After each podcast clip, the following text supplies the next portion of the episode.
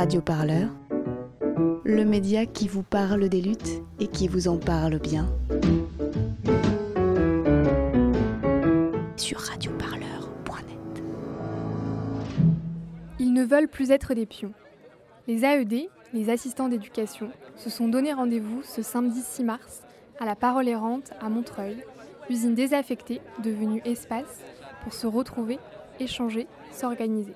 Les anciens pions se mobilisent pour leurs droits et une juste reconnaissance de leur travail. Alors moi c'est Pierre-Louis, je suis AED euh, dans un collège du 17e arrondissement et dans un lycée de Saint-Denis. Où est-ce qu'on est? Ici on est à Montreuil, euh, à la Parole errante. C'est un lieu alternatif où il y a une petite librairie qui s'appelle euh, Michel Firk devant. Il y a une des salles de concert, voilà, là on est dans le jardin du coup de la Parole errante. Il fait très beau, on a organisé une petite cantine de soutien pour notre caisse de grève parce qu'on s'apprête à faire une semaine de grève là à partir du 22 mars. Du coup, on avait besoin de renflouer les caisses, de se rencontrer un peu tous et tous, euh, de voir un petit peu les soutiens qui seraient là, euh, qui seraient pas là. Puis juste histoire de passer un bon moment avec les, gens du collectif. Euh, voilà. Alors du coup, je m'appelle Marion, j'ai 25 ans et je travaille au collège Marcelin Berthelot à Montreuil depuis janvier. C'est la première fois que je viens à un événement du collectif euh, je les connais depuis un moment, mais en fait, j'étais pas ED euh, au moment de leur création. Du coup, voilà, je n'étais pas concernée par ce qu'ils faisaient. Euh, mais voilà, du coup, là, c'est pour ça que je suis venue un peu pour prendre un peu la température et pour savoir ce qui se raconte, ce que les autres AED racontent, quoi. Alexis est là depuis les premières heures du collectif Vie scolaire en colère Île-de-France. ouais, je m'appelle Alexis, et je suis euh, AED euh, dans un collège euh, du 20e arrondissement à Paris. Et donc voilà, c'est ma deuxième année en tant qu'AED dans ce collège. Et avant, j'ai fait deux années d'assistant pédagogique dans un lycée dans le 93. Ouais, donc j'étais la première AG. Donc il y a quelques, quelques collègues, euh, camarades euh, qui ont envoyé des messages, qui ont commencé à créer des, boucles de discussion euh, pour dire bon voilà, gros mouvement social. là il y a Dijon, Dijon ils avaient fait une AGAED quelques, une semaine avant, quelques jours avant. C'était je je crois le 5 décembre. Et donc en gros on était, on était genre ouais à peu près 70 d'une quarantaine, quarantaine d'établissements de Paris et proche banlieue notamment, surtout Paris et proche banlieue 93-94, quoi, qui a vraiment permis aux gens de, euh, en fait, bah, de se rendre compte que bah, ils étaient pas, euh, enfin voilà, qu'il y avait plein de gens qui faisaient le même boulot, que c'était la même merde partout, et que euh, à la fois c'était pire ailleurs, mais qu'en même temps les situations étaient très similaires. Donc déjà, c'était pour moi ça a été vraiment l'avantage, un avantage incroyable et une, expérience de ouf. déjà ça. Et après, au-delà, voilà. Et après, ça a permis de s'organiser quoi. Alors, euh, en tant qu'AED, on a pas mal de missions, mais principalement, c'est encadrer les élèves pendant le temps scolaire, donc les accueillir, donc gérer les entrées, les sorties, gérer les retards, gérer les absences. On est en lien du coup aussi avec les familles, euh, euh, voilà, pour qu'ils nous donnent les motifs d'absence des élèves, etc. on peut faire aussi un petit peu d'aide aux devoirs. Et on gère aussi les permanences, donc quand les élèves n'ont pas cours, ils viennent en permanence et voilà, on les prend en charge. Voilà, c'est à peu près ça. Mais quelles sont les revendications? Le salaire, enfin tout bêtement. Hein. Euh, euh, donc euh, on a, on a un salaire qui est lissé sur l'année, ce qui fait qu'on est payé pendant les vacances scolaires et les vacances d'été. Ce qui est un avantage, c'est un côté un peu pratique. On est payé au SMIC. en gros, on est payé 630 euros pour un mi-temps et donc 1002, même pas 1003 pour un temps plein. Et au-delà de, ce salaire-là, parce que bon, mon SMIC, on peut dire c'est déjà ça entre guillemets, c'est qu'en fait euh, le temps plein est à 41 heures. Donc c'est une charge très lourde quand même. Euh, sachant que c'est un boulot qui est euh, très aléatoire au niveau des conditions de travail. Hein. ça dépend vraiment de, l'établissement, des élèves, des collègues, de la direction. Mais 41 heures c'est beaucoup et un mi-temps c'est 20h30. Ce qui paraît. ce qui moi c'est ce que je fais. Donc 20h30 c'est très bien. Après, moi, je me verrais absolument pas faire 41 heures par semaine. Enfin, là, c'est 5 euh, jours, 5 euh, jours, comme beaucoup de gens, mais c'est 5 jours très remplis et ça peut être très, très physique et. Euh, c'est très très éprouvant parce que ça, ça, rejoint un autre point qui était vraiment, c'est qu'en fait, notre boulot, on est un peu agent multifonction, quoi. On surveille, les, on surveille la, récré, on surveille la cantine, on surveille euh, les permanences, on fait de l'administratif. Bon, ok. Euh, on est éducateur, on est psy, on est infirmier. Enfin voilà. selon les besoins et, selon les manques dans les bahuts, il y a des bahuts, il n'y a pas d'infirmière. Il n'y a pas d'infirmerie. Voilà. des infirmiers, des infirmières, il y en a à temps plein dans certains bahuts, mais il y a des bahuts, il n'y en a pas. Donc, donc par exemple, bah, ce qui veut dire que de toute façon, dans tous les cas, euh, on est obligé de gérer un minimum euh, ces, trucs-là. Et même dans des établissements où il y en a, euh, on se retrouve quand même, comme on est en première ligne auprès des élèves, bah ouais, l'élève qui, fait une, qui fait une crise d'épilepsie, bah, c'est les, les, surveillants qui vont intervenir en premier dans les couloirs parce qu'elle s'est effondrée dans le couloir. Enfin voilà, on est, c'est nous qu'on vient voir dès qu'il y a un problème. Et en fait, on a un lien très fort avec les, on a un, lien très proche en fait avec les, élèves parce qu'on est les premiers interlocuteurs, interlocutrices euh, en cas de en cas de souci généralement. pour des choses qui se passent bien, mais euh, à la grille c'est nous qui vont en premier. Enfin Donc il y, a ça qui, qui revenait beaucoup.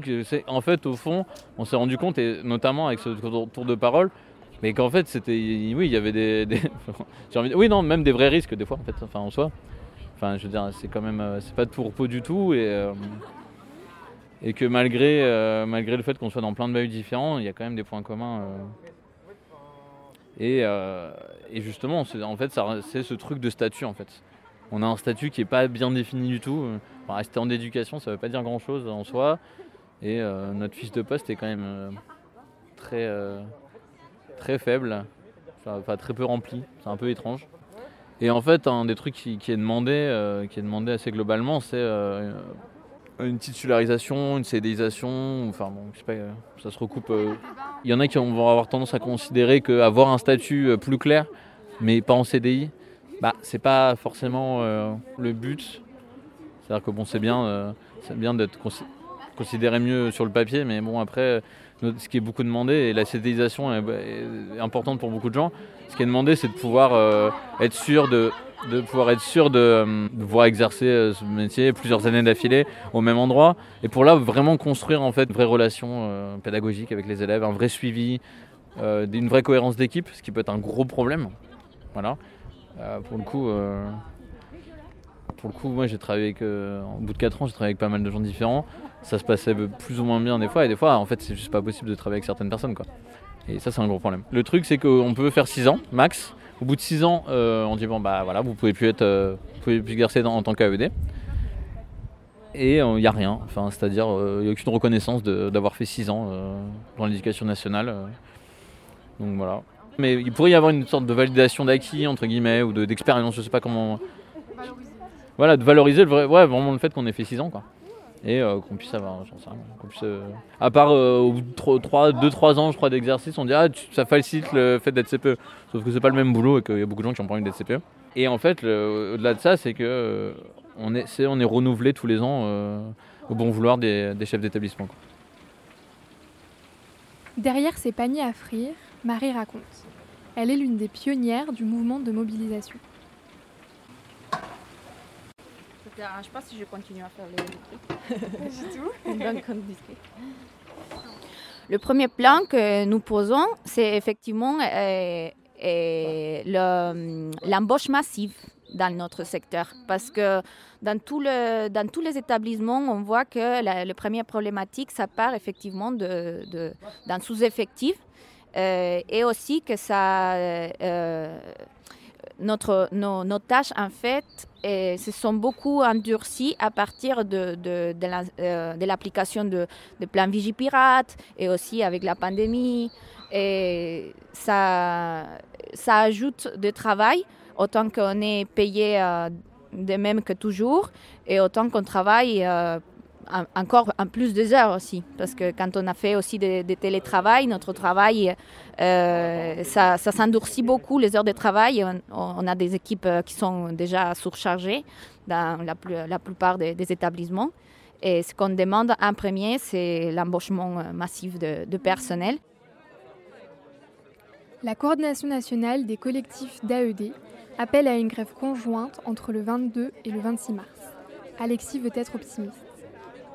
Ouais, bah, moi, j'ai envie d'y croire pas mal dans le sens où déjà les dernières fois, déjà la dernière fois il y a quand même beaucoup de, il y a eu beaucoup de, de, vie scolaire morte.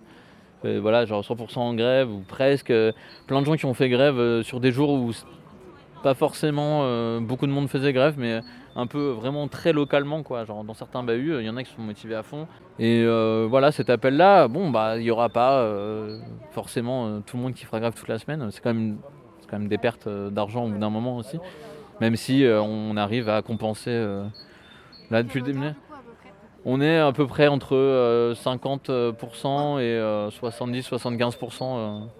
Voilà, pour les gens les plus précaires, on se débrouille pour rembourser plus. Nous, on lance de, en fait, on fait des publications Facebook, Twitter, Instagram, sur tous les réseaux sociaux, sur nos réseaux un peu entre nous et euh, on, donne une adresse mail euh, et les gens euh, envoient, des demandes où ils déclarent. voilà, c'est pas plus compliqué que ça. on fait confiance aux gens et notamment sur cette question de, précaire, de se déclarer précaire, tous plus ou moins précaires, hein, mais de se déclarer particulièrement précaire, bah, ça, c'est les gens qui se déclarent comme tels. Quoi. Donc ils sont remboursés, enfin ils sont compensés un peu plus. et rien que ça, bah, ça permet quand même de motiver un peu les gens et enfin, vous, enfin, les, motiver, non, ils sont, il y a plein de gens qui sont motivés, mais euh, ça leur permet de faire grève en fait. C'est pas de les motiver, les gens sont motivés, tout le monde a envie de faire grève. Là, c'est ouais, surtout avec l'histoire de Covid et tout. Euh. non, mais vous donnez la possibilité concrète. Euh, voilà. Et, voilà, ça, marche, et ça marche bien. Et c'était ce que je disais un peu tout à l'heure, ça a été un des gros boulots du début du collectif. ça a été ça, quoi. C'est de dire en fait, là, c'est un collectif politique, certes, mais en fait, c'est surtout un collectif de travailleurs et de travailleuses, quoi. Enfin, voilà. Et il y a une grosse force de solidarité dès le début euh, qui a bien tenu sur le long terme.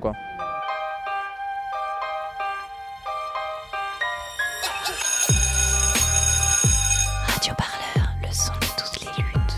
Écoutez-nous sur radioparleur